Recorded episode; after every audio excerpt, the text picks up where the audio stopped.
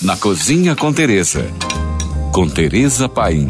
Hoje vamos falar de azeite. Existe azeite light? Opa! O azeite light não contém menos calorias que os outros azeites de oliva, ou aliás, de qualquer óleo comestível. No que diz respeito a calorias, o óleo é um óleo. Todos os óleos são gorduras e todas as gorduras nos dão aproximadamente 9 calorias de energia por grama. O termo light foi lançado pelos fabricantes de alimentos para qualquer coisa que eles desejam indicar, inclusive para virtualmente nada. No caso do azeite de oliva, contudo, basta que você olhe para a garrafa e saberá que nesse caso significa leve na cor e quase certamente sem sabor. Usamos óleo vegetal de cozinha principalmente para refogar, fritar e fazer molhos de salada. Essas qualidades são sobretudo físicas, não químicas. Qualquer óleo relativamente sem sabor, como de canola ou de milho, irá desempenhá-las corretamente. Então, sem compreender isso muito bem, sejamos tentados a pensar sobre óleos de cozinha em termos puramente mecânicos, mais do que em termos de sabor.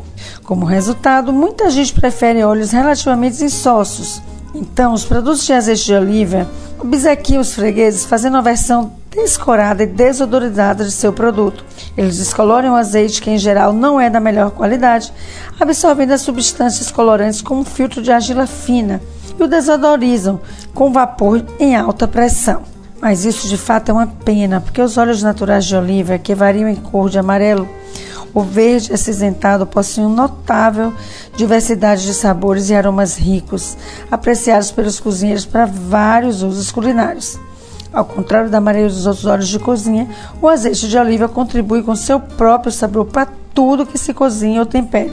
Ele próprio é um ingrediente, não apenas um meio de produzir calor para se gerar os sabores. É por isso que a maior parte da culinária mediterrânea usa azeite de oliva quase que exclusivamente como tempero.